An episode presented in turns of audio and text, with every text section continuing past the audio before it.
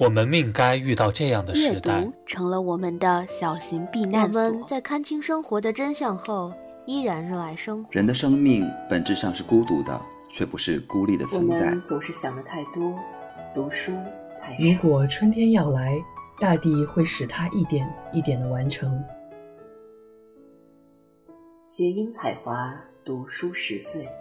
欢迎来到山月十岁。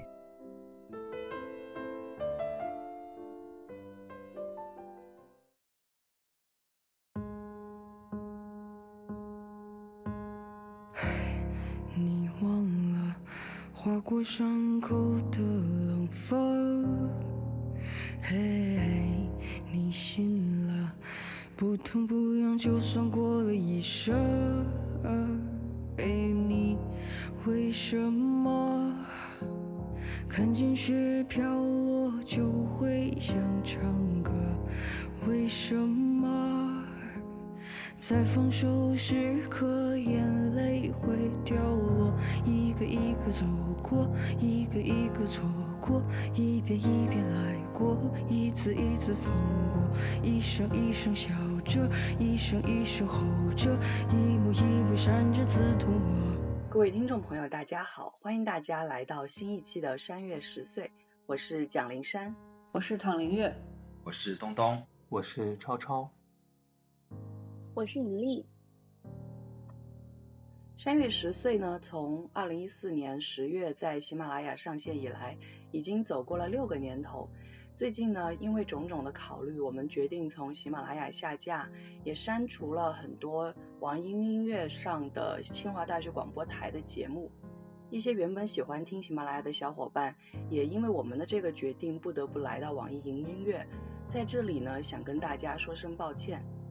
其实我自己也纠结过如何吸引更大的受众群体，但最终还是决定遵从自己的内心，只做我们自己喜欢的节目，所以反而收缩了我们的节目的范围。最近呢，我们也重新开始反思如何能够把节目做得更好、更有深度，因此决定放慢阅读的脚步。大家有针对一本书或一个议题更多的整理。和讨论，然后再录节目。那今天这个节目呢，就是这样的一种方式的新的尝试，希望能让我们自己满意，也能够给听众更多的想法跟感受。那今天我们要讨论的这位作家来自于韩国，他的名字叫金爱烂。金爱烂一九八零年出生于韩国仁川市，毕业于韩国艺术综合学校戏剧院剧作系。二零零二年，短篇小说《不敲门的家》获得第一届大山大学文学奖。该小说又发表于二零零三年的《创作与批评春季号》，从此开始文学活动，著为小说集《老爸快跑》《情满口水》《你的夏天还好吗》长篇小说《我的忐忑人生》，改编电影由宋慧乔、姜栋元主演，曾获韩国日报文学奖、今日年轻艺术家奖。申东烨创作奖、李孝实文学奖、金玉珍文学奖、年轻作家奖、李湘文学奖、东人文学奖等。那今天我们要讨论的这个小说呢，就是他的短篇小说集《你的夏天还好吗》。这是金爱烂的第三部短篇小说集，共收录了八篇作品，分别是《你的夏天还好吗》、虫子、水中的歌利亚、那里失业，这里有歌。一天的轴、角质层、尼克塔酒店和三十岁，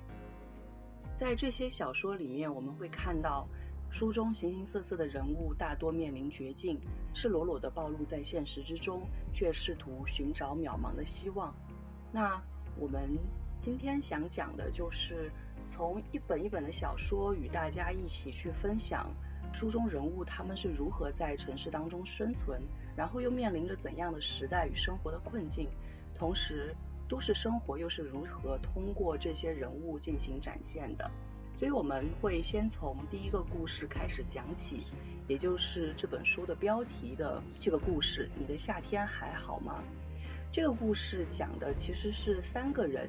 主角叫做徐美英这样的一个女生，他跟他的师兄以及他的一个发小的故事。那徐美英呢，她在大学时代暗恋大学里的师兄，也常常会在师兄对自己的关心中自我沉溺。故事的主要部分是大家都在工作之后，师兄拜托美英帮自己的忙。而这时相冲突的是小学同学丙万的葬礼，因为那份懵懂的爱情，美英选择了去帮师兄，却是参加大胃王那样的节目。美英感到了一种屈辱感，也想起了那个曾经真正救过自己的丙万。这篇故事我当时看的时候，我第一遍看我是有一点记不清到底发生了什么，可能我当时还没有那种特别沉沦的那种感受，但是第二次看的时候，我刚好是处在一个被论文折磨的那种状态当中，所以我会觉得。文中的丙万非常像一根救命稻草，其实对于徐美英可能也是这样，他同时也让我相信了，可能世界上也会有一个像丙万那样去拯救我的人，所以我是觉得第二遍看的时候确实有很多不同的想法，同时我不得不说，我对于这个故事当中的师兄那个角色是没有办法。讨厌起来的，因为他会让我回想到自己的一些经历，然后也会觉得，其实师兄给了徐美英青春年少时的很多美好回忆，然后就算之后回想起来那些回忆那些美好，可能是有些自相情愿的成分，但我仍然觉得那些是爱情的某种甜蜜，所以就是看这篇文章的时候会觉得非常的矛盾，不知道。东东对于这个有什么样的想法？从我的角度来说，我自己在阅读这个第一篇小说的时候呢，其实我对于师兄这个角色做的这个决定，因为刚刚林珊也有介绍到说他请美英去帮忙，然后最后发现呢，他其实请他去做这样一个大胃王的节目，然后使得他在这个节目上难堪。但是在整个小说的描写的过程中，我们也看到这个师兄其实请美英来帮忙是非常难为情的，然后是不断的就是提出更多的要求，因为他每一步他都觉得说这个事情是很难的，而且我们也看到这个师兄他落到这样的一个地步，其实是他在大学毕业的那个时候去投了很多的简历，然后没有得到心仪的工作，最终不得不去从事他一点都不想从事，有一点点像男公关性质的这样一个工作，然后最终。为了自己的梦想去了这样一个电视台，然后做助理。那其实我会觉得说，虽然这个前辈对于这个我们的这个主人公美英，我们说不上他有真正的这种爱情，但是他仍然是有这种关心的情分在的。所以我会非常同情这两个角色，我不会觉得说这个前辈他本身会对这个美英有什么，就是过多的就会觉得说他有在利用他的这样一个恶意在里面。那这是关于第一天你的夏天还好吗？其实。这篇文章给我的感受，我必须得说，虽然第二遍读的时候更深刻了，但始终还是没有给我那么强烈的感受。但是接下来的这一篇文章，我觉得可能是这八篇短篇小说里面给我感受最强烈的，而且它是一个非常真实的，让我很不舒服的一种感受。它的名字叫《虫子》。如果大家自己租房子的时候有这样的感受，比如说经常遇到蟑螂或者是蚂蚁，可能在读这篇的时候，你的第一感受就会是真的很让人烦躁，因为它就是实实在在的把虫子的存在写得非常的突出。那我们先让超超来介绍一下虫子这个故事到底讲了什么。虫子这篇故事的主角是一对年轻的夫妻，他们刚刚搬进蔷薇公寓，选择租住在这里是因为他们的经济状况有限。蔷薇公寓在大部分的条件上面满足他们的要求，但相应的也存在着一些问题。其中最主要的两个问题，一个是蔷薇公寓处于一片拆迁的区域之中，屋外就是一个有高低落差的悬崖，悬崖底下是一片废墟。另外一点则是蔷薇公寓里面经常会出现各式各样的虫子，这些虫子也正是推动这个故事发展导致最后结局的一个导火索。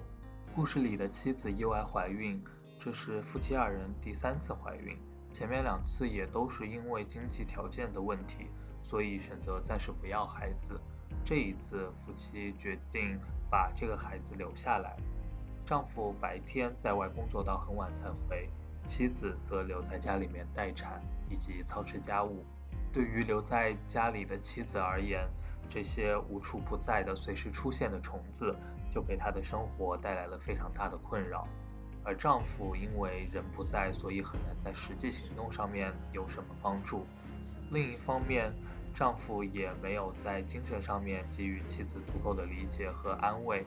导致妻子最终只能独自一人忍受虫子带来的各种问题，以及尝试着自己去面对、去解决这些问题。在故事的结尾，妻子试图消灭一只壤虫的时候，不慎将戒指。丢失在了窗外的废墟里面。他决定独自一人下去废墟寻找他的戒指。在寻找的过程当中，妻子不慎跌入废墟，他感到自己的羊水破裂，胎儿即将临盆。在寂静漆黑的夜里，他大声的呼救，却没有人回应。故事就结束在这个地方。这个故事会让我联想到很多现实生活当中所看到、听到的一些问题。比如说，像居住条件，在国内大城市，尤其是北上广深，居住条件也相当的恶劣，房屋的租金高企，而薪水微薄，导致我们可能很多时候没有办法去选择一些各方面条件都符合要求的房屋去租住，很多时候只能去忍耐房子存在的一系列问题，比如说通勤时间非常的长。或者说房子非常的老旧，一些基础的设施都存在问题等等。而在虫子这篇故事里面，也正是蔷薇公寓存在的这些问题，催生了后面一系列故事的发展。而这个故事里面的很多情况，比如丈夫在外工作，工作压力比较大，回来的时间很晚，和妻子的交流沟通有限，对于妻子的一些问题没有很好的感同身受。妻子面对一些事情的时候，只能独自的去忍受，独自的去解决，等等这些问题，其实和我们现在经常讨论的一些关于性别关系、关于家庭关系、关于女性权利等等这方面的议题有很大的相通之处。而故事里面夫妻共同承受的这种生活上面的压力，包括他们两次怀孕最终都放弃的这段经历。和我们经常讨论的社会压力越来越大、阶级固化、下层的人生活的非常的艰难等等这些议题也是息息相关的。对，我觉得刚刚超超他讲的这番话里面有很多我们会继续讨论的点，尤其是关于两性关系、关于婚姻跟家庭关系的这一块，那我们会在接下来再继续讨论到。接下来我们继续再让超超给我们介绍第三个故事，也就是水中的歌利亚。和虫子的感觉不太一样，水中的歌利亚这一篇故事可能会更多的有一些魔幻的色彩。故事的主角是一位少年，他和母亲两人相依为命，住在破旧的公寓里面。公寓实际上已经处于拆迁的过程当中，周围的人都已经搬走。大部分房子也已经拆成了废墟，只剩下他和母亲由于经济条件的关系没有办法搬走，只能苦苦地坚守在这里，直到一场漫无止境的大雨袭来，母子二人的生活条件更加的艰难，饮用水、粮食、电等等这些生活的基本的保障都已经成了问题，公寓周围已经被水淹没，成为了孤岛。在这种情况下，患病的母亲的身体终究没有办法支持下去，就这样死在了少年的面前。绝望之中的少年想要逃离这样的处境，于是他离开公寓，在大水当中孤独地漂流，却始终找不到尽头。在漂流的过程当中，少年看到了一个歌利亚塔吊，他父亲生前的工作就是在有这些歌利亚塔吊的地方。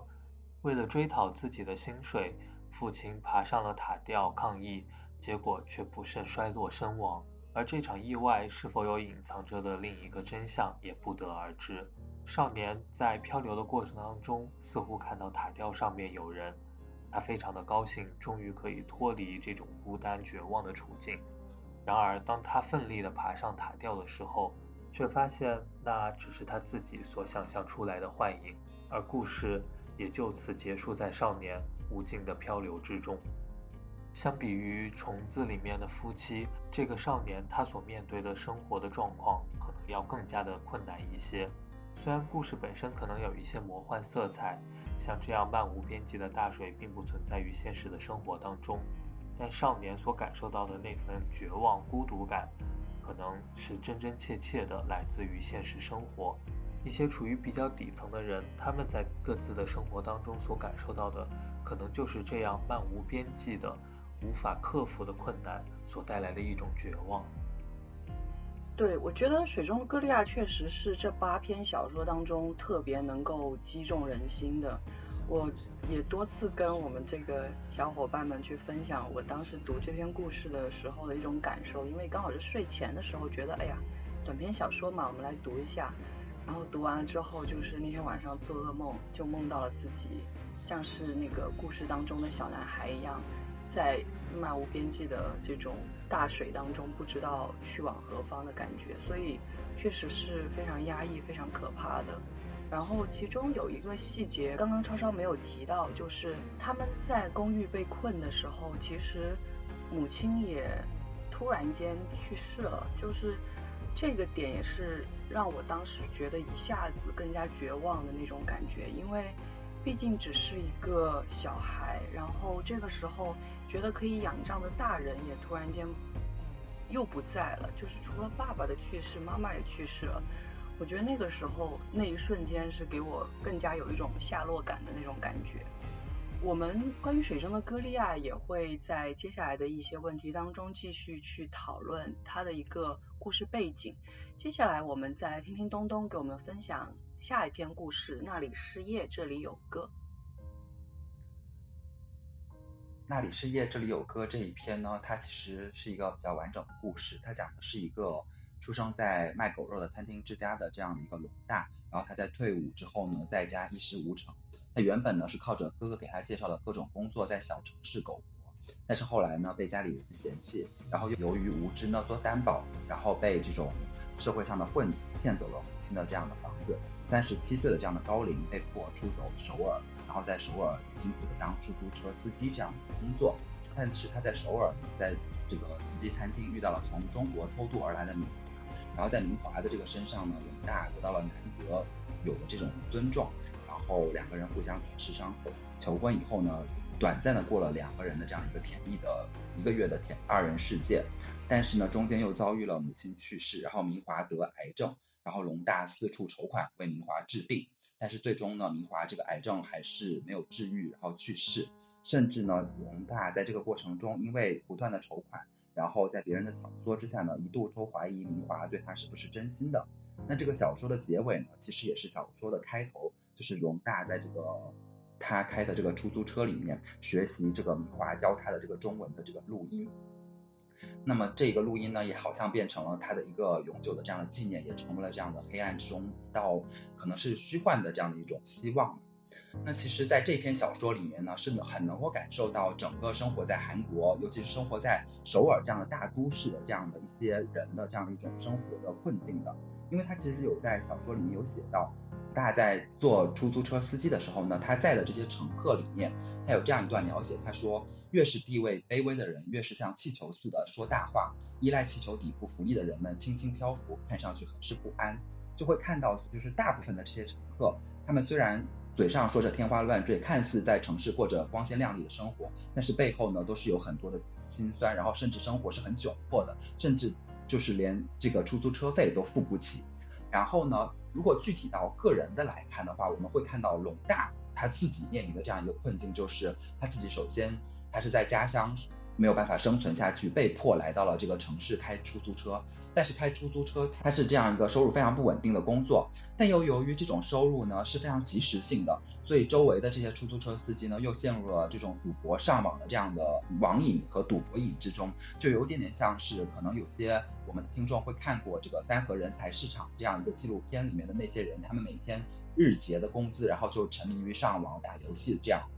那除此以外呢，在这篇小说里面还有一个很重要的主人公，就是从中国偷渡过去的这个明华，也就是他的这个唯一能够聊以慰藉的这样一个爱人。这个偷渡者的身份呢，也使得明华其实注定在这样一个韩国这样的国家没有办法从事非常体面的工作，他只能从事一些非常低级的劳动力的工作。那么这样的一些工作呢，是不仅收入非常低，而且没有任何的安全的这样的一个保障。明华的这个妹妹呢，也是因为在这个工作中，然后就是受到了工伤，然后没有得到赔偿，被迫回国。但除此以外呢，其实在这篇小说里面还有一个角色是跟小说的主人公龙大明华是有鲜明的对照的，那就是他的侄子。他的侄子呢，虽然是高学历，然后通过了这样的司法考试当检察官，看上去他已经就是实现了阶层的跨越，但是他仍然其实在首尔这样一个都市买房子还是靠他的岳父。所以可以看到，尽管你可能能通过一些读书，通过个人的努力。实现某种层面的这样的一种跨越，但是在首尔这样的就是压力非常大的城市里面，其实每一个人生活的都非常的不容易。嗯，这个是我觉得在这篇小说里面我们可以读到的，就是生活在首尔这样的呃大都市的这样的人所面临的时代和个人的困境。那么在这篇小说里面呢，我觉得就是因为可能我们开始就要讨论说，在这些小说里面作者是怎么去展现这些城市。的人的生活的，那最简单的一方面，从我的角度来说，在城市的人的生活最简单的当然就是工作。那这里面就涉及到了呃几大类工作，第一个就是最前面说到龙大从事的这个出租车司机，然后这里面也会有描写说，对于龙大来说，休息日弥足珍贵。上了年纪的公司前辈说，做这种工作挣钱就意味着缩短自己的寿命。尽管如此，他还是每天工作十七个小时。所以可以看到，就是出租车司机这个工作。每一天工作强度都非常高，工作时长非常的长。然后第二类工作就是这个明华从事这些底层的工作，他们辛苦没有保障，被压榨。这里面可以看到明高尔夫球场从事这样洗碗的工作，然后要用非常强烈的这样的洗涤剂每天去洗那些盘子，而他自己吃的那些饭呢，也是在这些盘子里面盛装的。然后包括说明华还从事了包括呃桑拿房的保洁、足足底按摩、保姆服务员等各式各样的工作。那除了工作以外呢，在大都市市。是的，这样的生活呢，当然还包括他们一些日常的这种生活。虽然他也展示了日常生活中的一些小的甜蜜的细节，包括说他们的这个饮食，这个是在小说里面，他作者有写到说，美食是令明华兴奋不已。每当他吃到美食的时候，就轻轻的感叹，感叹自己埋没多年的人生逐渐的这样的一种苏醒。然后他们也会去练歌房、喝啤酒、漫步德寿宫、欣赏动作片，这是他们可能在工作之余仅仅有的这样的一些娱乐。然后，当然包括说他们在这篇小说里面，因为龙大向明华求婚，然后也会有在咖啡厅，然后在高级的餐厅吃饭的这样的一些情节。但是这些是这些底层人民平时很难接触到的一些场景，只有在他们求婚这样的隆重的场合，他们才可能说去做这样的一些看上去比较奢侈的这样的一些事情。所以我觉得在这篇小说里面呢是。在方方面面展现了这样一个都市生活，不仅是工作方面的压力，然后呃生活方面的压力，然后也展现了在都市生活里面可能仅有的一些甜蜜。我觉得东东讲到最后的这一个工作跟休闲之间关系的时候，让我想到了很多，就是最近也是一些比较热议的话题吧。我们好像作为社畜。在某种程度上面来说，工作变成了那个你可以说是生活唯一的意义也好，或者是你必须要去做的事情也好，就会被逼到了那个必须要做工作的那件事上。而所谓的休闲，仿佛是一种为了让你继续被逼着去工作而暂时缓解的一个点。这让我想到了，就是在资本主义制度下工作的某种欺骗性。不知道大力对这个问题怎么看？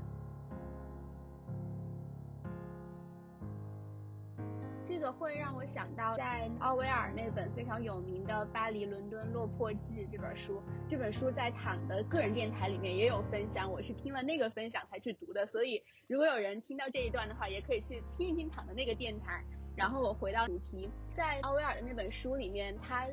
他是在巴黎和伦敦从事着底层的工作，然后做了一些记录。他是真正的去做了洗碗工，然后他在其中的一篇当中就写到说，他通过做这份工作去反思，说这份工作其实没有那么必要。我们常常说工作是一种新的资本主义的道德，工作就是好的，勤劳是好的。可是，嗯，他认为洗碗工并不需要工作那么长的时间。我们去一个地方旅游，不需要让这么多人去付出这么大的，就是在他们的生命当中去付出这么大的一部分，去吞噬掉、牺牲掉他们的生命的乐趣，只是为了让我们在旅行的过程中去感受到那么一点点奢侈的提升。也就是说。我们的生活方式是否必须是需要这样子？我们可以看到，就是这种底层的无限的工作，其实是和整个社会的无限的需求是相扣合在一起的。就像我之前听脱口秀，然后有一个张博洋，他有一段非常精彩的发言，他就说，这些外卖员这样拼死拼活的工作。是因为有人在深夜点外卖，谁在深夜点外卖呢？是九九六的程序员。然后程序员呢，为什么要深夜工作呢？是因为他们要把这个外卖程序做得非常非常的精巧。还有谁在深夜点外卖呢？是。呃，急诊科的医生，这些急诊科的医生为什么要深夜不停的出急诊呢？是因为这些程序员九九六，然后就被送去了急诊。就在这样一个循环的过程中，所有人都变得非常的忙，所有人的生活都变得非常的紧绷，但是大家的幸福感却又降低了。我觉得就是这样一个过程，在这篇小说当中，其实也希望能够带给大家这样的思考，就是为什么这个出租车的司机需要开十七个小时，他的工资却仍然不足以支付他在一个城市里过一份体面的生活。那接下来我们再听躺给我们分享一下《一天的轴》这个故事。那我就介绍一下《一天的轴》这一篇。一天的轴里面，它的主角叫齐玉，作者称呼她为齐玉女士。她大概五十多岁，一个人住在仁川机场做保洁员。这篇文章标题叫做《一天的轴》，讲的就是齐玉女士一天的故事。而这一天是中秋节的前一天。齐玉女士在没有自然光的房间里面醒来，起床、洗头、做饭，以及为节日准备食材。她在机场的工作时间呢是下午一点到晚上九点半。工作内容是清理卫生间，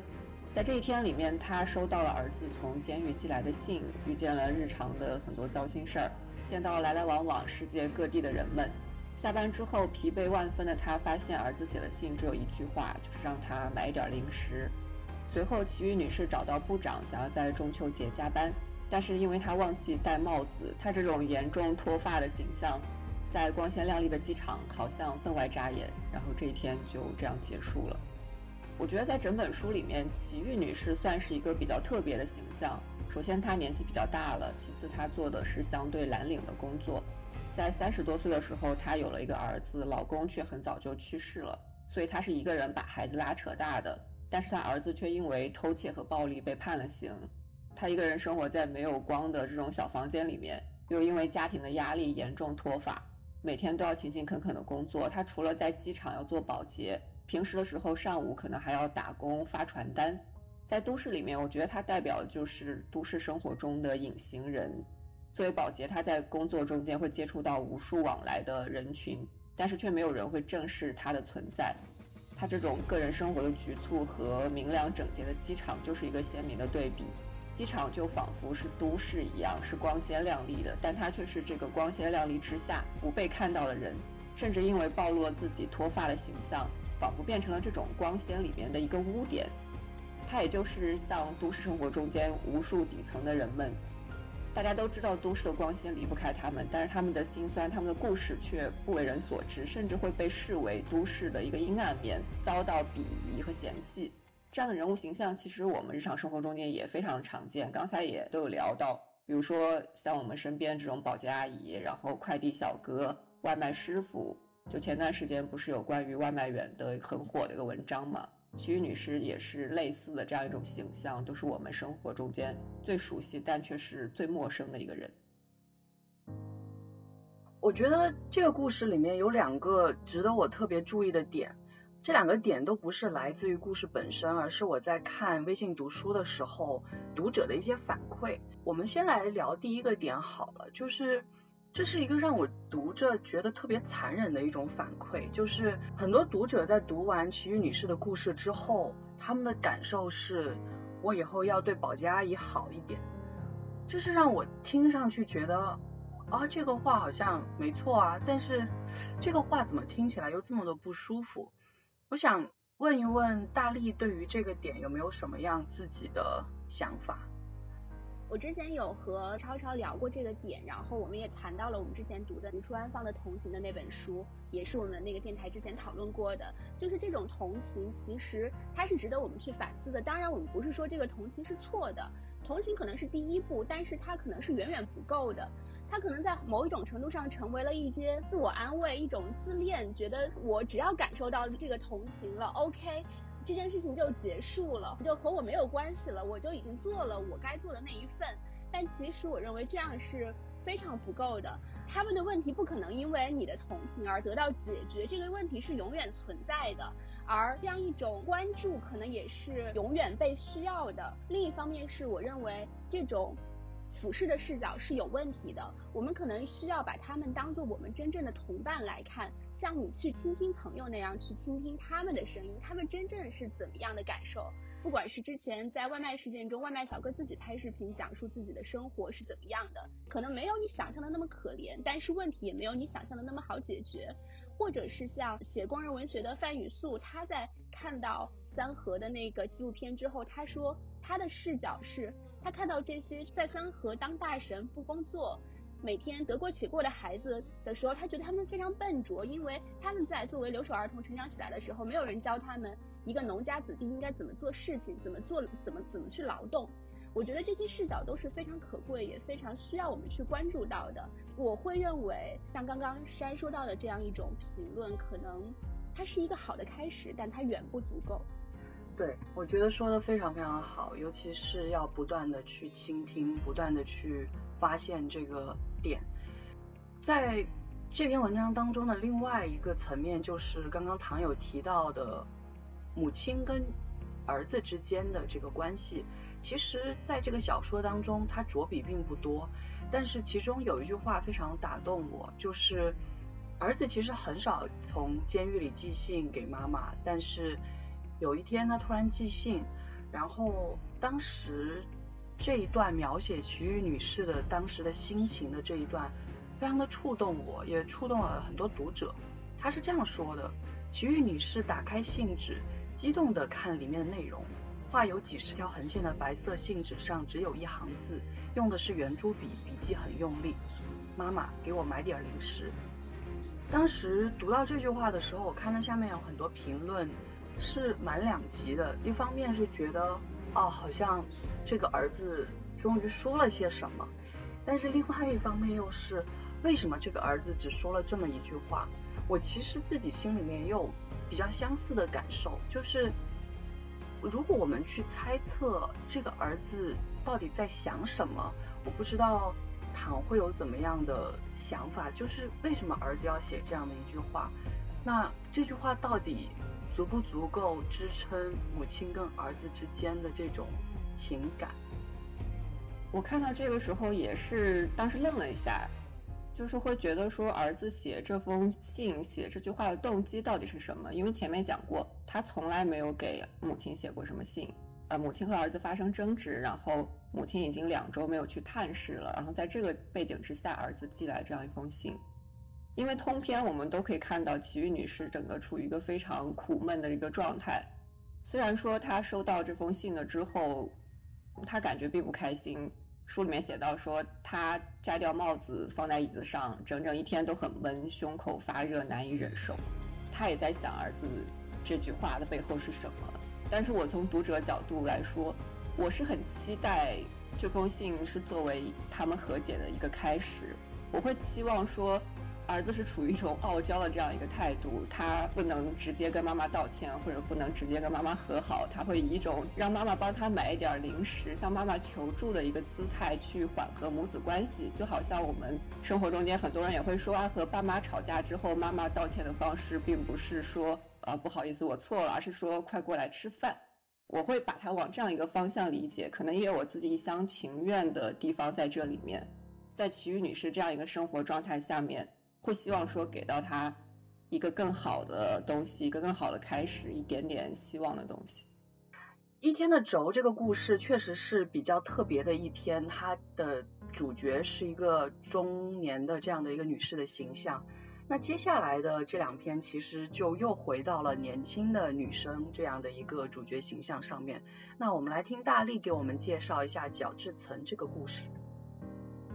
角质层可能是整本小说集当中当代的都市女性最有共鸣感的一篇，因为作者在这一篇里讲述了一个进入社会、刚刚工作三年、二十八岁的年轻女孩与消费之间的故事。小说采用第一人称，主要情节也非常简单，就是我去参加大学时代的竞争对象的婚礼。从搭乘公共交通前往婚礼现场的路上，我自信地审视自己得体的着装，一直写到婚礼结束后，我穿着九厘米的高跟鞋磕磕绊绊地下山。这一整天下来，所遇见的、所看到的、所发生的事情。而且还大量和细致地展开了我所想到的、所感受到的，对一个深受消费主义影响的都市女孩的心理做了一个深刻的刻画。小说当中最重要的情节就是标题角质层所写到的：我在前往婚礼的路上进行了人生的第一次美甲，而这个非常繁复的美甲的过程伴随着大量的心理活动。一方面是生活中方方面面传递给女性的。完美的身体的形象所给这个主人公带来的想象和焦虑，另一方面是要为这些变得更美的选择而付费产生的犹豫和自我说服。我觉得作为女读者在读这一部分的过程中，会屡屡的产生共鸣，然后因为这些共鸣就会感觉到又爽又很心酸。小说的细节有这样的展开说。主人公穿着九厘米的手工高跟鞋，拉动全身的刺激感。然后说他的人造丝绸裙子席卷腿部，产生细微的感觉。还有他坐在咖啡厅里，聚精会神地区分咖啡的酸味和苦味。这样的细节描写会使许多同样经历着消费主义洗礼的人感到很熟悉。我在想，不管是粗放如李佳琦的。Oh my god，太好看了！还是高冷如某一些仅仅用广告化的强烈风格去注视路人的那些品牌，传递的都是同样一个理念，就是通过购买你们就可以拥有同样的感受、品味、格调、生活方式。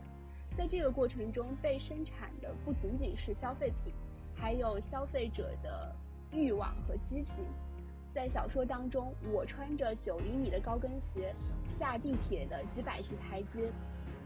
我在危险中感到兴奋，觉得这种不适感也是一种特权，而紧张的脚步和城市的弹性也很协调。在这个时候，我们就会意识到，消费在这里远远超出了原有的购买的这个活动，而成为了一个身份的象征和一个文化的符号。参与到了主人公的自我认知、自我评价的过程当中，但是我觉得作者金安娜呢，她并没有仅仅停留在对这种常见的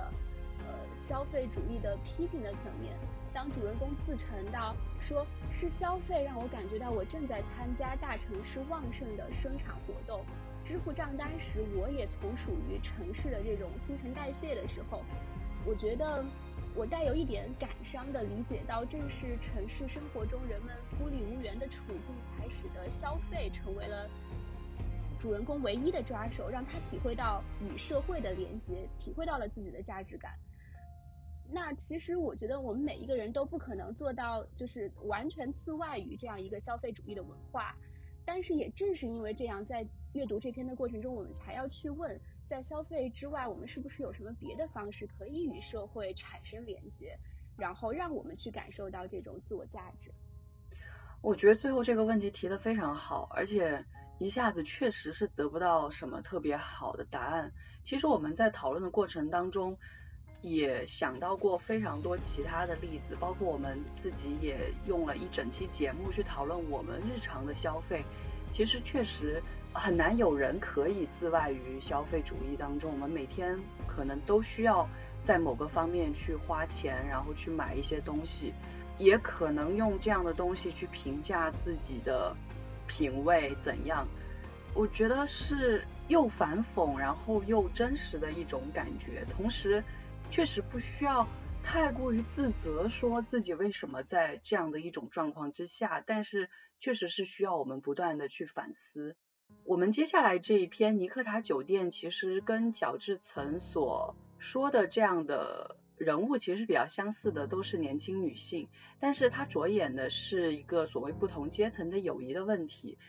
这个故事就讲两个闺蜜出去玩，然后玩的过程当中有了很多争执，而这个争执可能来源于不同阶层对于生活的理解不太一样。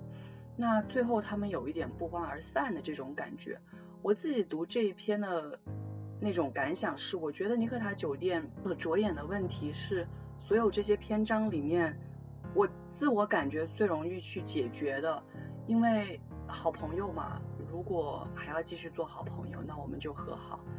如果做不下去了，我们就可以分开。他好像没有那么强烈的困境感存在。但是当然，我觉得不同的人遇到这个问题，可能又会有完全不同的想法，那种内心的纠葛是可能我自己无法去想象的。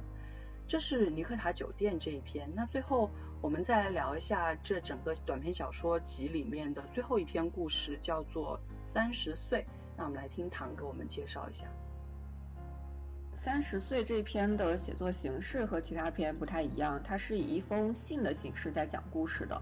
我们从这封信里面就可以看出来，写信的是一个三十岁的女生秀英，写信的对象是十年前在读书室认识的姐姐。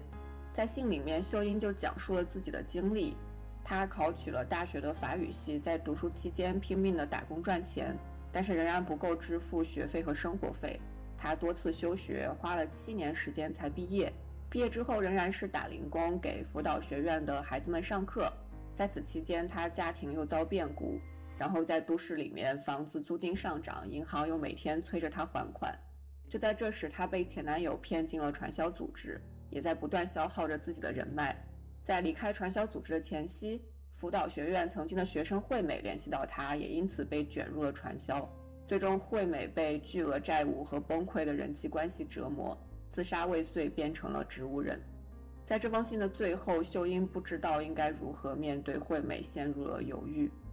我们之前有做过李沧东的《燃烧》那期节目，读这篇的时候，我就感觉好像又看到了《燃烧》里面的青年群像，因为在韩国，青年贫困已经逐渐成为一个非常严重的社会问题。就是二三十岁的这一代人，他们被逐渐逼上了绝路，面对的是昂贵的大学学费，然后为了筹措学费，不得不申请各种贷款，上学期间还要不停的打工赚钱，但是毕业的时候就会面临着信用的破产，毕业之后也不知道什么时候才能够就业，同时也会面对着高失业率的这样压力。就像在《燃烧》里面，我们会看到说两位主角也要靠打零工赚钱贴补家用，都市里面年轻人的这种努力好像。永远得不到回报。书中也写到说，秀英的前男友他并没有挥霍，也没有借高利贷，就只是努力的学习。但是在三十出头就变成了信用不良者。而面对辅导院的学生，秀英也就很绝望的发现，他们的未来也将和自己一样，最多也就是和自己一样。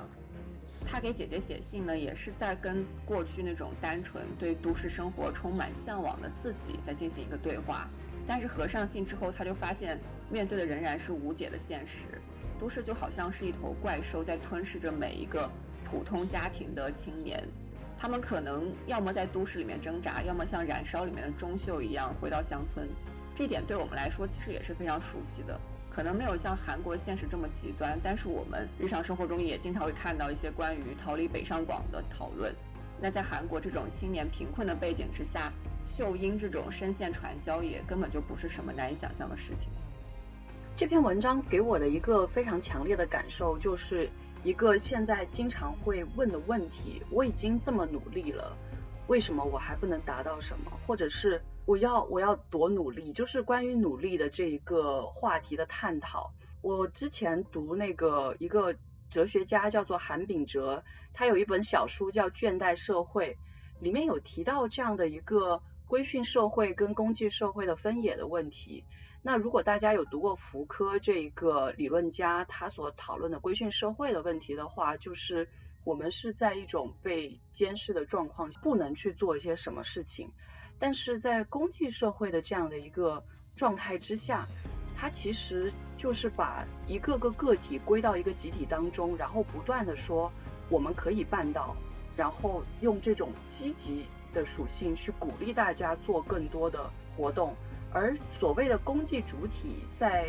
这样的一种公济社会的环境当中，是不受所谓这种统治机构那个监视的那个机构给控制的，没有人去逼迫他做什么，但是他仍然在这种状态之下，其实是在不断的逼迫自己去更加努力，然后实现更大的所谓的价值，也就是达到所谓的效绩的最大化。那这篇文章本身，它其实。讨论的是为什么在我们现在的社会当中会出现这么多的抑郁症的问题，但是我觉得这一个小短文跟我们讨论的这个小说，它所连接的一个点，其实就是在不断的追问我们自己关于努力的问题，关于成功的问题。我刚刚唐也提到，其实青年面对的压力，虽然可能韩国跟中国的具体状况不同，但实际上又有很多的相似之处。比如说，我们之前也有讨论到的，现在很多研究生跳楼的问题，然后就是在大城市当中根本不可能买得起房子的问题，就是这些问题，可能我们一下子。没有办法找到一个很好的解释的框架，或者说找到一个解决的办法，但是我觉得值得我们继续往下去思考吧。刚刚我们讨论了所有的八篇短篇故事，然后里面涉及了方方面面的问题，我觉得这是金爱烂给我最大的思考，就是他把青年人也好，或者是其他年龄层和不同阶层的人。都归纳到了这个呃小说集里面，然后给我们展现了韩国社会的方方面面，也给我们很多的去思考。可能对我来说，对我个人来说，最大的一个思考就是关于女性议题的问题。那我们就又回到虫子的这一篇，这是可能在女性议题这个方面给我最强烈思考的一篇，而这种强烈的思考其实是在我们讨论当中不断的去激发出来的。那我们在看虫子这篇的时候，其实里面除了虫子，最开始超超讲的时候有提到说虫子其实是个导火索，我觉得这个讲法特别的对，因为虫子确实是最直观展现出两个人的这种压抑或者困境的一个物体，但是实际上这篇文章更多要讨论的，我觉得是一个婚姻关系或者家庭关系的问题。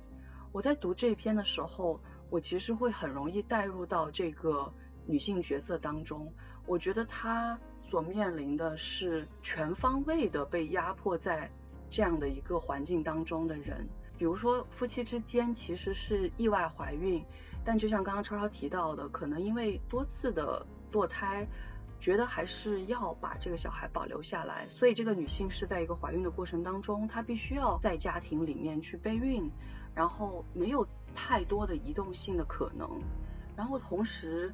这个丈夫虽然他可能是一个社畜，他自己也承担着很多的压力，但是我会觉得说他的很多的说话的方式让我会感到，他其实可以对这个妻子更好一点，说的更加的婉转一些。又比如说，他们两个在要做爱的时候，妻子明明表现了不愿意，但是。丈夫仍然会想说，你应该去体谅我，然后我们应该可以在这个时候两个人去释放一下。但是这个故事当然是被虫子的出现所打断，然后再到最后，当这个妻子觉得丈夫越来越不耐烦，她所想到的点并不是说去抱怨丈夫，而是说我们要怎么去调和这样的一个夫妻关系，她会。向往之后的未来，说不定会更好。同时，她会不断的去反思自己，甚至去责备自己，说是自己太敏感，会觉得说，哎呀，丈夫听到我说这些会多讨厌呢？这样的一种自我厌弃。所以，我读到的会是从我自己的这样的性别视角出发去感受到的妻子的问题。那我们再来听听东东。会怎么去思考这篇文章当中的这样的一个夫妻关系跟家庭关系？其实我在读《虫子》这一篇的时候呢，我更多的首先第一方面，我感受到的是我们前面讲到的这一个时代的困境。就是在这篇小说里面，我们可以看到他们其实是一对非常相爱的新婚夫妻。然后其实小说在很多方面都说了，包括说他轻轻的说了句“我爱你”，我知道这是他的真心话。然后也包括说描写，虽然林珊刚刚说到说有时候这个丈夫会在表达他希望就是他们发生性关系的时候有一些。不够委婉，然后不够体谅这个就是妻子的这个情绪，但是他其实也有很多的描写是在描写他们这个两性关系的和谐，他们彼此都比较享受对方的身体的这个段落，然后包括说，其实，在他们这个选这个房子的时候，他也描述了说他们当时因为生活的拮据，但是最终还是选到了一个相对位置不错，然后刚刚搬来的时候这种幸福的这种生活的这种状态的描写，但尽管是这样一对相爱的夫妻，然后尽可能的去。嗯，照顾对方的情绪的这样的情况下，他们最终还是在这个虫子的这种导火索下，然后产生了不理解，最终甚至使得这个妻子在这样的一个被拆迁的这样的一个一片土地上，然后临盆的这样一个悲惨的这样的一个结果，其实就会觉得说这是一个整个时代的悲剧。但是说到说在这里面的女性的这样的一种被压迫，当然也是有体察到的。第一方面就是，其实林珊刚刚有说到说这种隐忍的这样的妻子的这样的一种形象。其实就是妻子在考虑到这个丈夫已经在对她提出的这种虫子的这种问题不耐烦的时候，妻子不是想到说我进一步的去把它表达出来，而是想到说我自己怎么去自己跟这种情绪处理好，我自己去把这个虫子的这个问题解决掉，而不是去进一步的沟通。但其实，在这个小说里面还有写到说，最开始拍片的时候就有写到他们这个邻居，因为他们这个邻居其实是有家暴的，但他在这个里面描写的是说。挨打的人没有任何回应，连声呻吟、尖叫和啜泣都没有。其实就可以看到，在整个社会里面，这种女性是整体处于一种这样的隐忍，然后没有发声的这样一种状态的。但是我就会觉得说，其实在这个小说里面呈现出来的，并不只是说一个男性的丈夫他可以做到更好的这样的一个层面，而是说整个社会即使。这个丈夫已经这么爱他的妻子了，但是因为他们受到了这样的社会的这种压力，社会的这种困境，他即使每天在外面很努力的工作，还是没有办法支付一个让妻子过得安稳的这样的一个居所的这样一个困境。然后包括说，其实整个社会对于他们的这种社会分工也是有很大的不同的。因为除了在这篇虫子里面以外，其实我们也可以看到，在很多篇的小说里面，女性都是以一个就是全职太太的这样一个身份出现的。那么其实这样就会使得说，嗯，在这篇小说里面，这个妻子反复的反映说这个虫子的问题，但是丈夫因为白天都在外面上班，他只有晚上回来睡觉，所以在他看来这个虫子的问题不是那么大的问题。所以其实两性的这种不理解，很多方面是因为这个社会本身对于两性的期待是不同的。那丈夫承担了在外面工作的这个任务，妻子被迫承担了在家里呃做家务的这样的一种工作，那么使得两性之间本来承担的社会角色有很大的不同，所以他们。互相理解也变得更加困难，然后包括说，其实刚刚林珊有讲到说，他们其实这一次的怀孕已经不是第一次怀孕，前面已经有过两次这个堕胎的这样的一个经历。那么其实可以看到，在整个社会里面，对于怀孕这件事情，原本是一件自然而然的事情，但是在当下这样一种社会环境里面，生育都变成了需要有计划的去安排，然后变成了一种奢侈的愿望。如果连生育这样的简单的两性的这样的一种自然的这样一种。生理需求也好，或者说对于未来的这样的一个寄托也好，都没有办法得到很好的照顾，那这种两性关系之间就会变得更加的难以相处。所以我就会自己在读这篇的过程中，我就会觉得说，其实这个我不会去过多的苛责这个所谓的这个丈夫的形象，我反而是会觉得说，因为整个社会给他的这个压力太大，整个社会对于这个两性关系的这种错误的这种期待，导致说，嗯，其实不管是。这个妻子也好，还是说这个丈夫也好，他们从个人层面上再怎么去努力，都无法避免这样的，就是在这种婚姻家庭关系里面的这种不理解，然后甚至就是即使呃互相爱着对方，但是有很多生活中的矛盾没有办法解决的这样的困境。对，我觉得呃，山和东东他们从他们各自的性别身份和因为不同的性别而导致他们成长经历的过程中，对于性别身份有不同的体验。以这样的视角来看这本小说，呈现了两个有共同点也有不同之处的解读吧。我觉得可能大家在读这个小说的时候，也可以试着去采用这样的视角。我作为我本身的性别是怎样认为的，那我也可以去。看看作为另一个性别的人，也许会怎样去看这件事情，而可能我们如果回到了具体的生活当中，具体的恋爱和婚姻的条件当中，当你去面对一个可能大多数时候异性恋面对一个具体的。个体的时候，可能至少作为我来说，难免每一个女孩可能会期望的会更多一些，会希望说自己的另一半是愿意多付出一些，愿意多理解一些的。同样的，可能也会自我要求说能够更多的去理解另一个性别，理解对方的处境。我认为作为个体来说，这个也是非常重要的。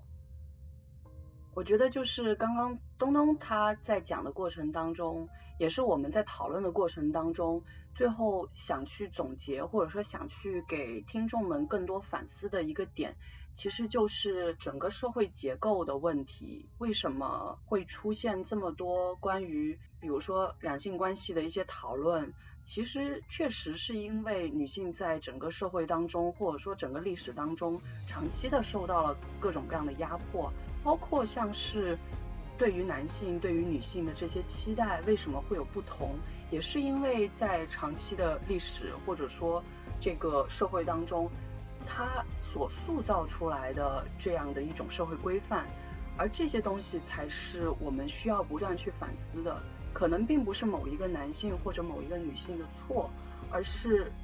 大家其实可能都有问，所以要去反思，所以要去改变。像是之前特别火热的那个电影，八二年出生的金智英，我觉得我们也在我们讨论当中不断的提到这部电影。其实这部电影给我们的反思就是把这些问题都展现出来了。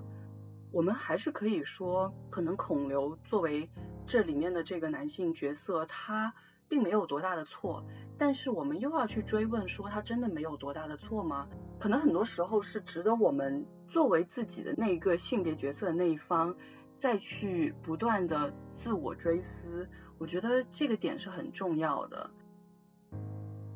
对，刚才林珊讲到金智英这个电影，我们前面的讨论的时候也一直在提说，感觉虫子这一篇和金智英给人的感觉很像。我觉得这篇里面的丈夫也是会让我想到金智英电影里面孔刘的那个角色。其实很多人在看完那个电影之后，感到比较绝望的一点，就是大家觉得孔刘这个角色，这个丈夫他已经做得非常好了，他已经很体谅，他已经做了很多工作，但是金智英仍然在不可避免地走向一个崩溃。而我们的日常生活中间，很多时候两性的角色更是完全失衡的，在他们生活这种背景之下，女性面对的，刚刚东东都有提到说。她面对这种资源的一个限制和规则制度中间的隐性的歧视，就不得不去承担更多的家庭工作。但是这种家庭工作又会被认为是女性的天职，男性所做的事情是在帮女性做家务，甚至是帮女性在带孩子。那这种家庭的困境，它就是整个社会困境的一个缩影。而这种失衡的结构也影响的不仅仅是女性，同样也会影响到男性。因为虽然书里面没有提到，但是我们也可以和前面几篇，或者是和更多的背景做一个结合。你的夏天还好吗？里面师兄的那个角色，那种社畜的一个形象，他可能在这个社会中间，这种结构对男性的影响，就包括但不限于是对男性男子气概的一个推崇，对赚钱养家的这样一种强调。家庭里面的两个人，他就算本意是想要互相体谅，但是最终结果也是渐行渐远的。我会觉得书中那种无数的无处不在的小虫子，就像是生活中间各种各样琐碎的这种情绪就越来越多，但是都不会被正视，最后就把两个人都压垮。那如果我们设想从一个社会困境去回归到个人的困境，我们个人在这样的一个背景下面，真的有机会，真的有任何的解决方式吗？我会觉得很难，但是我仍然会期待说。嗯，可能会有更多的沟通，或者是不仅仅是一个家庭之间，或者家庭家庭之间、朋友之间、女性与女性之间、我和邻居之间，会有更多的这种互助的出现，产生更多人与人之间的连接，就不要是孤岛化、原子化的被家暴的女性，在家庭里面抑郁的女性，然后大家之间会有更多的互助。超超还要补充什么吗？就我而言，可能还是回到整个社会的压力上面吧。就是社会对于不同的性别有了不同的要求，要求男性去工作，去承担整个家里面的经济开支，要求女性在家里面管理好家里的事情。在这种压力之下，丈夫在外面拼命的工作，也因此对于妻子身上所发生的问题缺乏足够的理解和安慰，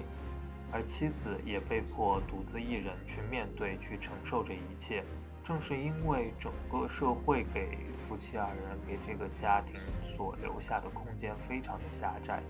这种情况下，可能确实很多问题无可避免的将要发生。这可能也是一些生活在比较下层的人，他们正面对着的残酷的现状。刚才我们聊的是关于虫子这一篇当中所展现的女性议题，其实另一篇，也就是角质层那一篇，也展现了我觉得比较多的女性议题，尤其是对于女性身体或者是外貌的规训这个方面。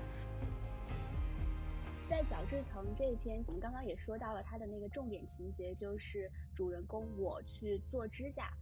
那我们可以看到，漂亮的指甲其实它是没有任何的实用功能的，甚至好看的水晶指甲是拒绝被使用的。你不可以做着漂亮的指甲然后去做家务，是会损伤这个指甲的。那这个漂亮的指甲它只有展示的功能，它迎合着观看者的目光，使自己成为被凝视的对象。在这个时候，身体的生产价值就会被转化为审美的价值。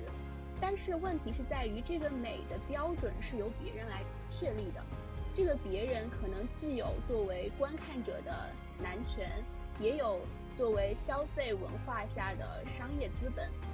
当主人公我们在小说当中看到主人公在做指甲的时候，前前后后就一直想起那个涂着杏色指甲油的。看起来精致又成功的女前辈，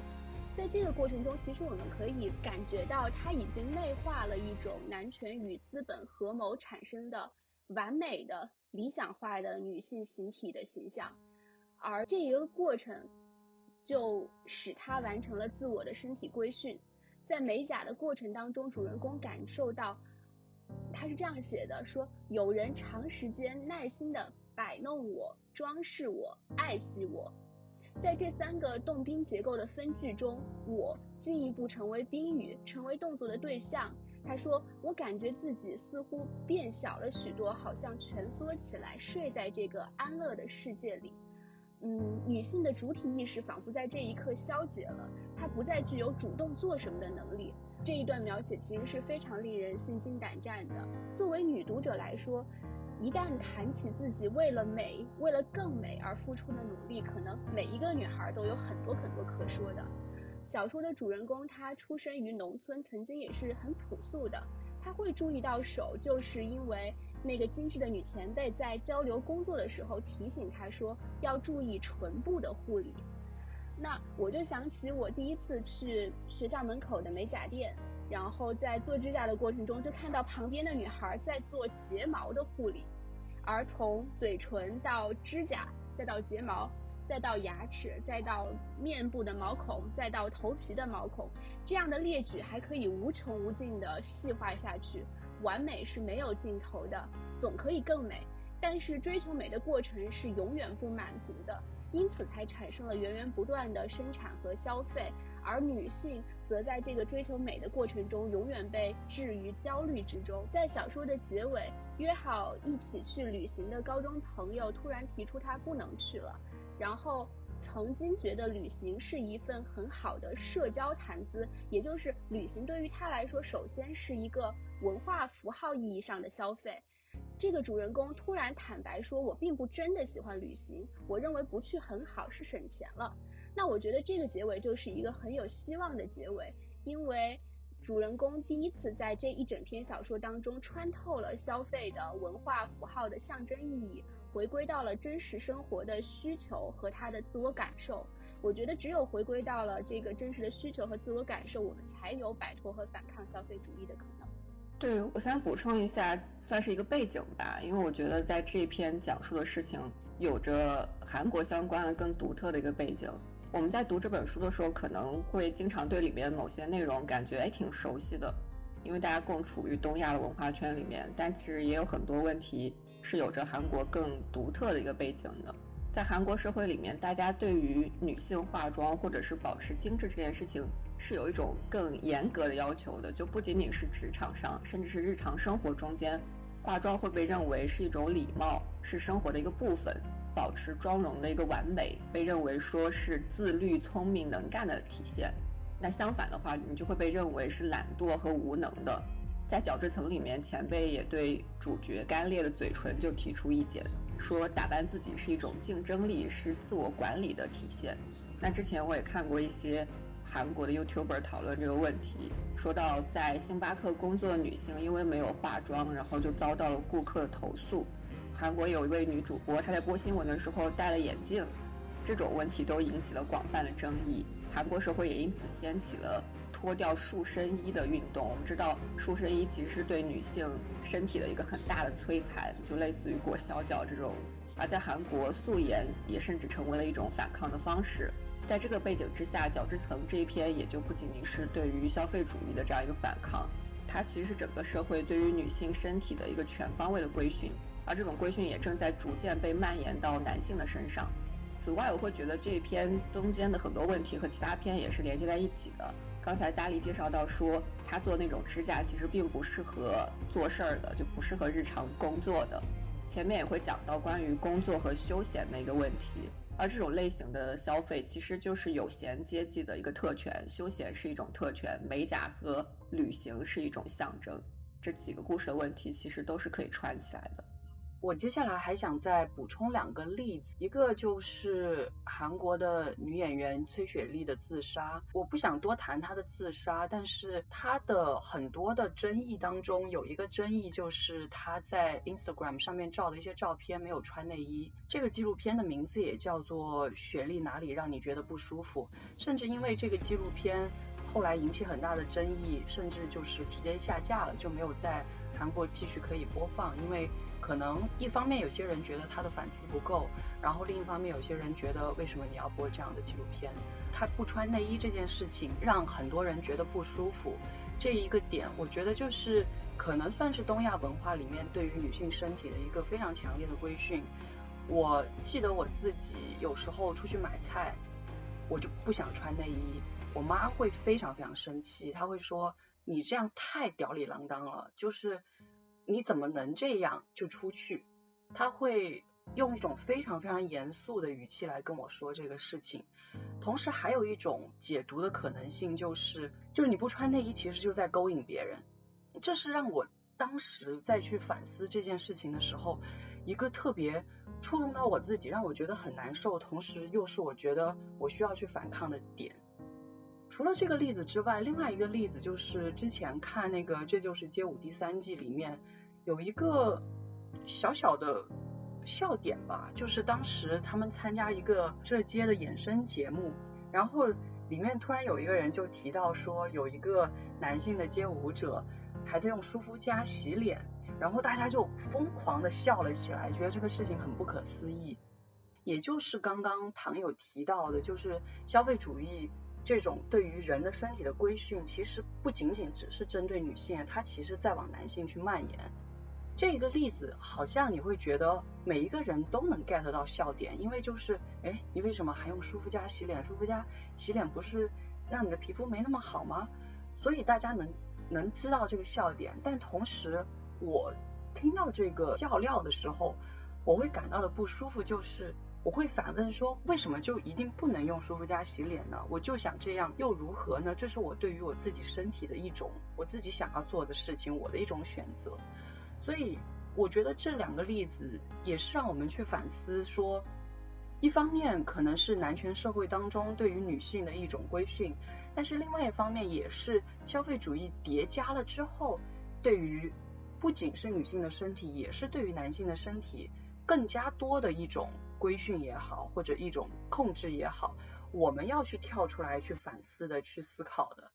我可能没有办法说，因为我听到了这一些，我就开始不用那一些各种各样的化妆品。我可能还是很难以拒绝的，会继续去用。包括刚刚我觉得大力提到的一个小例子，让我觉得特别好玩的，就是我也是在我做美甲的时候，会注意到有人在做睫毛，然后自己会想说，哎，那我要不要也去做？就这些事情，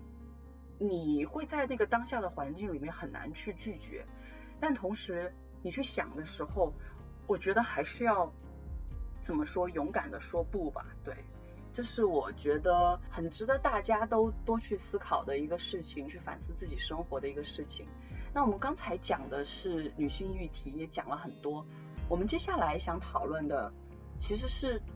作者在他的写作当中对于细节的描画，这一点是特别特别突出的。里面有很多的细节让我都觉得心里咯噔一下，让我觉得非常有共鸣。那我想问问大家，对于书中的哪些细节是非常有感受的？那我们从东东开始。其实书里面确实就是不管是从环境方面，还是从人物的心理方面，都有非常非常多的细节。那我就从两篇小说里面摘选一些小的片段吧。一个是在这个这里是夜，呃，那里有歌这一篇里面，其实有写到明华的这样的一个心理的状态。他是这样写的，他写。朝着对方倾斜十五度的心，尽管自己也会因为坡度而滑倒，然而每当疼的时候，他只是啊的叫一声。就是这一段是非常突然的插在，就是描写明华关于他的工作，然后关于他和这个龙大之间的关系的这样一段描写的。这一段你就可以看到明华是一个非常善良，然后甚至就是宁愿自己受伤也要去关心对方的这样的形象就跃然纸上。但是最终我们知道这个小说的结局就是。宏大在为他这个举债，然后去治病的这个过程中，甚至对明华的这个真心产生了这样的一种怀疑，所以你就会觉得这个最后的这个结局非常的令人心痛。然后还有就是，嗯，其实我当时读第一篇夏天的时候，在描写这个女主人公的这个心理状态的时候，她写到说，我想通过自己的不在证明自己的存在，就是女性的这种卑微的这种，就是希望通过自己的不在来证明自己这种存在的这种卑微的形象，通过这样一个非常简单的句子就描写了出来。然后另一方面就是这个书中有很多的比喻和环境的描写，在水中的歌利亚这一篇里面，它有一个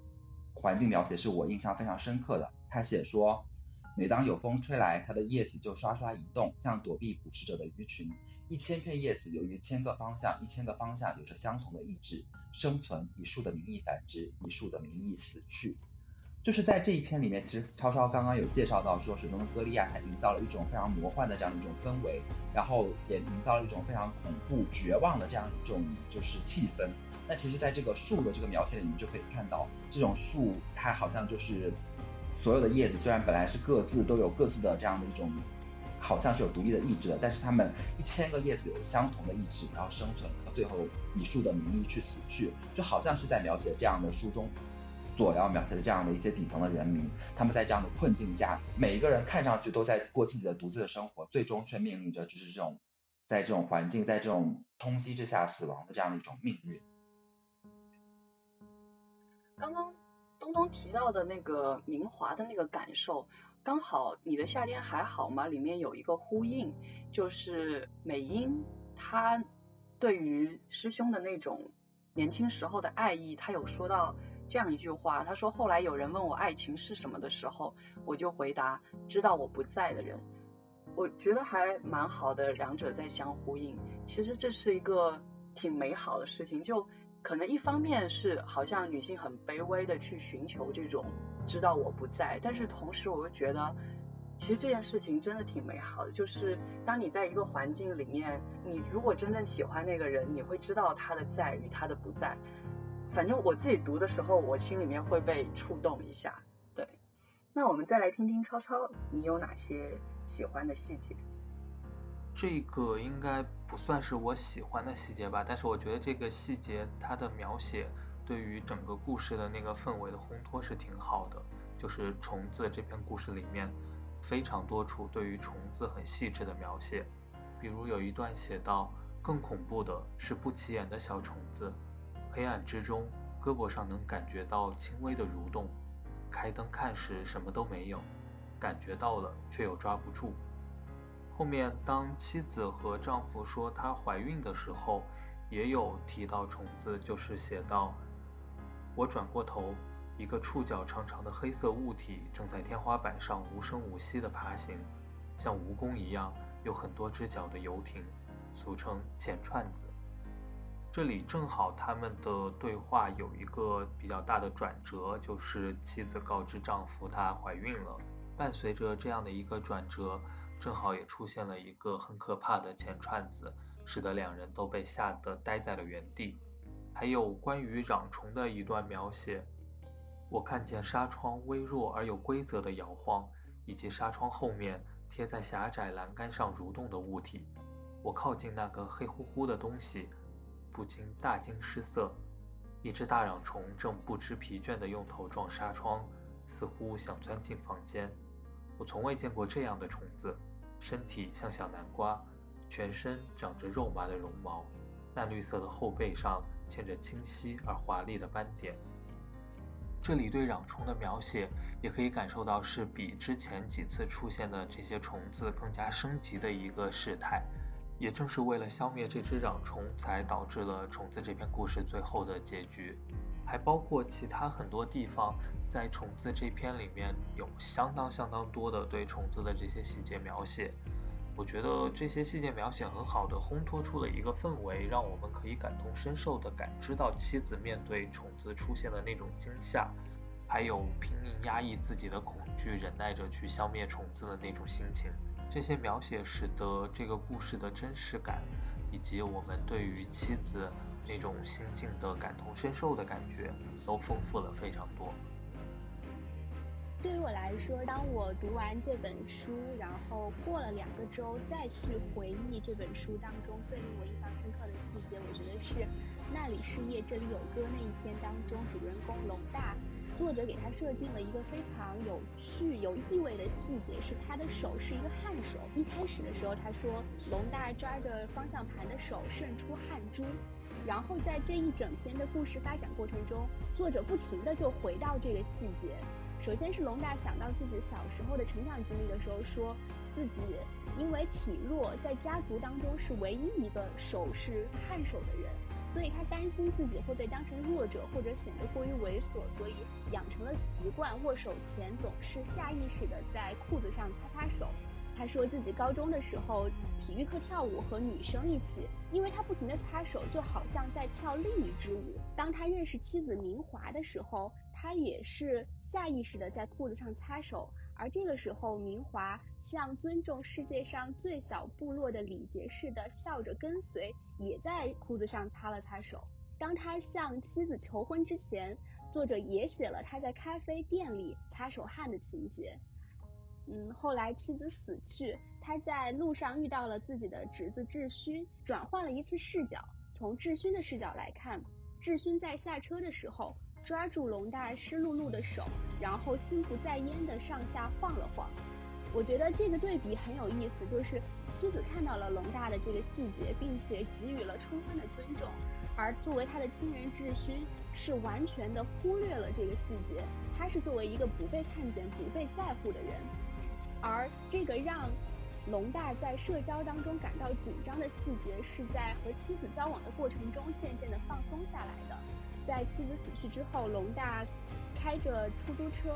听着妻子给他录的中文录音。作者写道说，龙大在四个声调之间徘徊，不时用衬衫擦手。这个时候，我们能注意到，从故事一开始，龙大对自己的汗手的那种自卑紧张，到这里已经完全的放松下来。我觉得这个是他和妻子之间的这种交往，互相给予尊重、互相给予爱的一种明证和。明华在一起的时候，龙大对自己的身体终于感到了自在，他不再去紧张，说这个手汗会被别人觉得是猥琐的象征。我之所以会在意这个细节，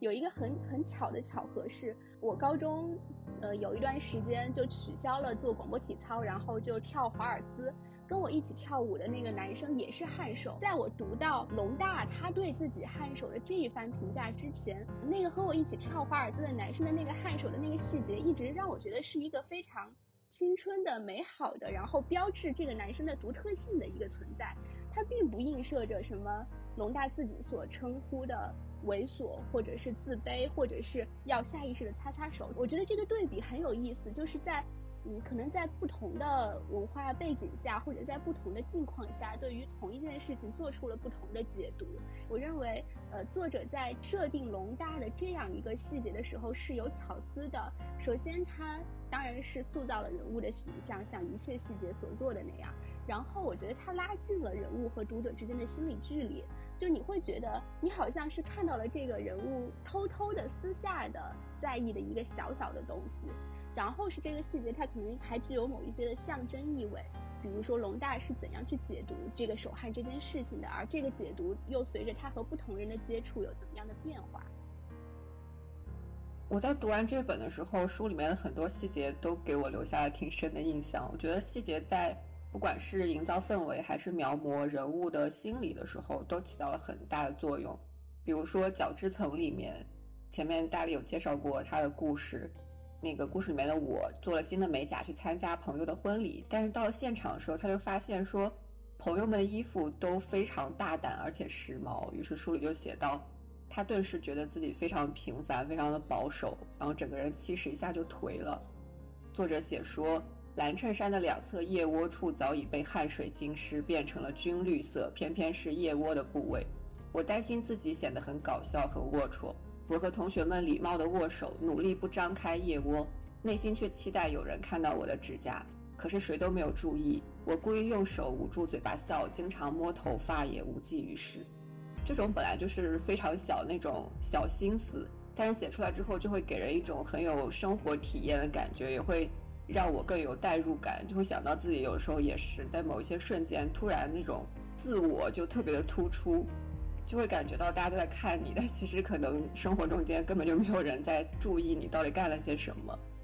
再比如说，像是一天的轴里面，作者花了很多篇幅写机场的卫生间，写往来的人群，写奇遇女士打扫的顺序。这种细节你在读的时候就觉得好像多一个少一个都没有什么要紧，它不是某一个细节让你觉得哎这个细节写得好，它就是无数的细节堆叠在一起。它就把那种工作的繁琐全部一下就突出出来了。再比如，他写奇遇女士去清理垃圾箱，说垃圾箱里面有被丢弃的登山鞋、被撕成两半的家庭合影、被扔掉的奖杯、作者签名的书，马桶里面有玩偶的脑袋、纠缠成团的耳机、旧手机等等。写不写登山鞋，写不写旧手机、耳机都没有什么要紧，但是他把它放在这样一个空间里面。你就会感到这是机场，它是无数人过路的一个点，但是它却是奇遇女士每天固定的一个轴心，也是一种细节的一个堆积和描写，突出了这样的一种对比。我觉得大家都提到了很多作者非常精心设计的细节，那其实谈到作者的写作，又有很多值得我们再去深挖的一些点。那我们先来听听东东对于。作者的写作有什么样的想法？我觉得作者在书里面有很多的比喻和隐喻是非常值得我们去关注的。那在这里面呢，我就说一个我自己印象非常深刻的隐喻，那就是在这个第一篇《你的夏天还会好吗》中，他就有写到说，丙万他当时有在跟他们说到一个问题，他说沙漠里缺少雨水，不过一下就是瓢泼大雨，人们容易遭遇突如其来的变故，普通人不但想不到沙漠会下雨。而且也找不到避雨的地方，只能束手就擒。其实他这样讲这一个故事的时候呢，我当时原本没有觉得这个就是第一篇《你的夏天还好吗》这个故事有多么的悲哀。但这样一个关于沙漠下雨然后溺亡的这样一个故事以后，我突然觉得这个主人公特别的绝望，因为就像这个沙漠里面一场雨水一样，在沙漠里面可能所有的人都是在期盼着一场雨水，期盼着雨水的到来，因为时常都处于这样干旱的状态。就像这个女主人公，她时刻都在期盼着别人对她的爱，对他来说，爱就是他生活最大的希望。但是也是因为这种希望，然后他最终被这个前辈，虽然这个前辈也是迫于无奈，但是这个前辈却让他处于一种难堪的状态中。也就是说，在这个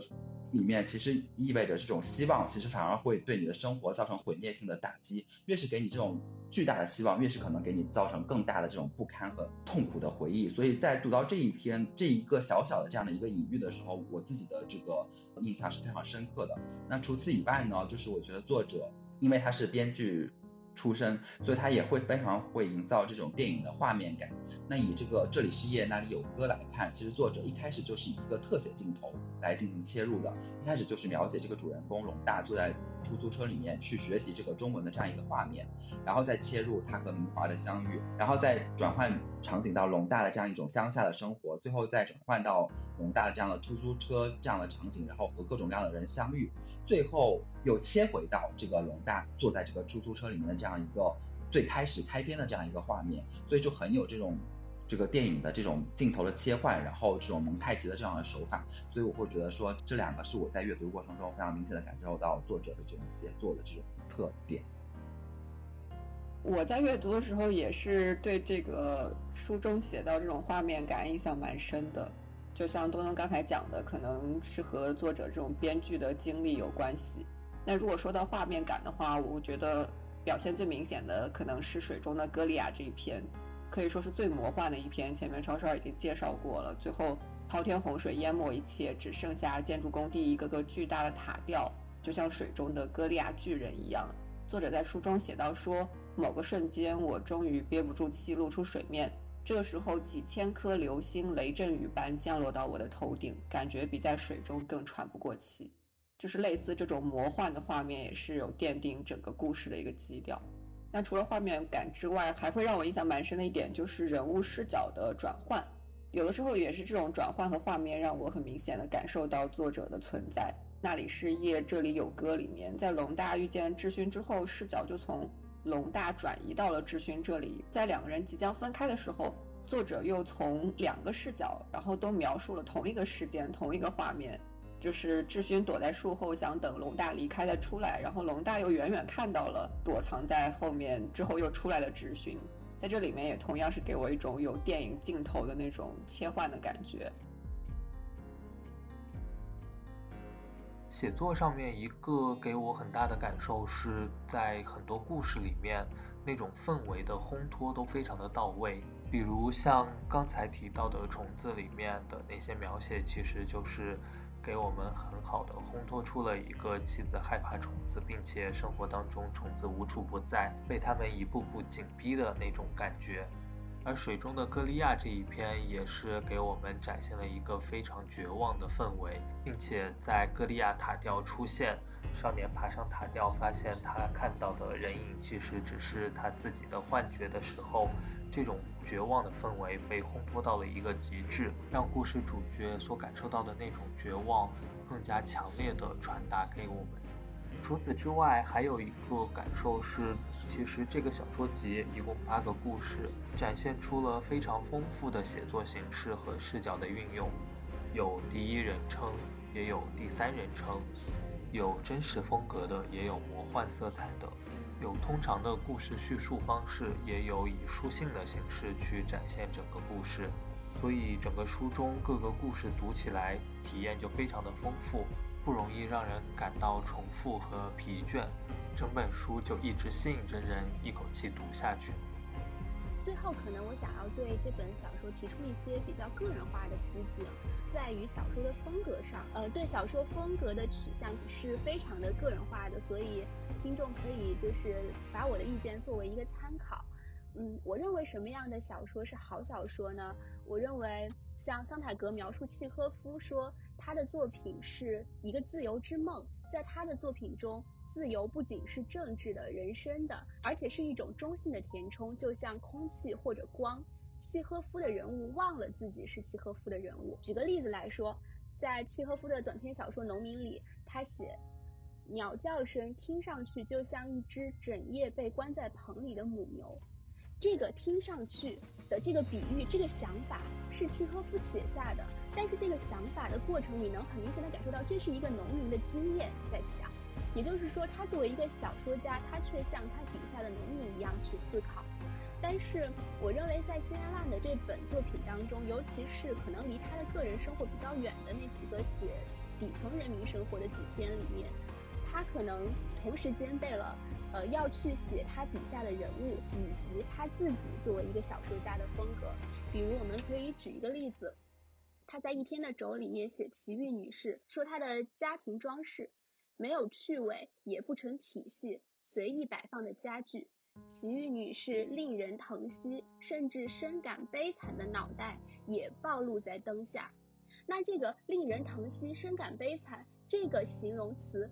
完全是作者自己的形容词，而不是作为这个奇遇女士她的一个自怜的想法。可能有一些人会觉得这样的写法会具备一些社会观察的视角，但是在这样的写作当中，作者的声音和他的人物的言谈习惯、人物的思考习惯是冲突的。更明显的是体现在有的时候，作者会中断他的描述，进行一些叙述。比如说，他讲到奇遇女士的工作处境之后，他说。奇遇女士对劳务公司的情况和机场公司的情况都不清楚，这也是公司所希望的。那这样一句评论，很明显它是抽象的、分析性质的，有更广阔的视野和理论背景的，同时它也是知识分子式的。这样的评论放在小说这样的题材当中，可能是有一点点问题的，就是。作为人物的奇遇你是意识不到这一点，我认为也正是金爱烂的这种写法，使得很多读者很容易在读完《一天的轴》之后就产生说，呃，我要对底层人民好一点的这样的想法，因为他在描写的过程中就同时提供了两种视角，一种是平视奇遇女士的，一种是作为一个批评者去俯视这样一种生活的。那我们可以去想想，我们在读。呃，都柏林人这样的也是写乔伊斯写底层人民的这样一一些短篇小说的时候，我们可能很难会产生这样的一种同情的想法。但是我在读关于金爱烂的新闻的时候，也有读到，在他的就这一本书之后的下一本书出版之后，蒋方舟对他的一个评论，他说。在金爱兰的第一本书就是《老爸快跑》当中，你能感受到一个少女她的蓬勃的生命力，她对自己童年的怨恨和和解。在《你的夏天还好吗》这本书中，你会看到的是一个三十岁左右的女性，她对于世界的思考和对现状的描述。而在新书，也就是我们今天讨论这一本书的下一本书当中，能够看到作者特别大的成长，无论是语言上还是题材上。我认为这一点是我们阅读同时代人的写作的时候非常好的一点，就是我们能够对这些作者有所期待，能够看到他们有进步，有对自我的超越，那这也是一种快乐。刚刚我们聊到的是作者的一些写作手法，其实作者在写作当中也在不断的关照现实跟历史。那我们再请躺来说一说这其中的一些有趣的点。其实关于现实这一点，我们前面几乎介绍的每一篇都有聊到这个问题，因为它每一篇讲述的故事都是和现实非常相关的，所以我就补充一点历史上的东西，就是水中的歌利亚这篇里面歌利亚这个意象。我在读这篇的时候，对歌利亚这个词感觉哎怎么这么熟悉，然后又想起来之前读过一些关于韩国劳工抗争的书，据海根在韩国工人里面介绍到歌利亚战士这样一个形象。他是在九十年代现代重工公司的罢工者，接连爬到离地面八十二米高的歌利亚牌起重机上，也是这个形象成为了当时工人抗争的一个代表性的形象。歌利亚战士也因此成为战斗性工人的象征。在水中的歌利亚里面也写到说，父亲是在塔吊上讨工钱意外身亡的。当时也有很多像父亲这样为了拿到拖欠工资而参加示威的人们轮流爬上塔吊。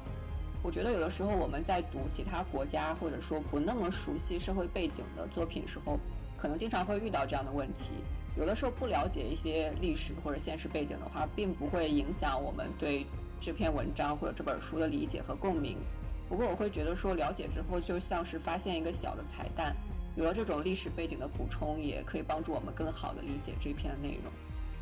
我觉得躺最后说这个点特别对，就是。我之前看《寄生虫》这个电影的时候，我自己看完的感受是觉得啊，相比《燃烧》真的差好多。哦。但是刚好那之后就听了一两个来自韩国的老师，他们去讨论《寄生虫》这部电影，然后听他们讨论过程当中，才发现其中有太多我根本就不了解的细节，有可能一首歌的运用，或者说嗯一个细节的讨论，都是跟韩国它本身的历史背景相连的，但是我都不太清楚。所以我觉得确实就是我们在阅读的过程当中，当然可以沉浸在一个故事当中去跟随它的情节发展来去感受，但同时当你阅读完这个故事，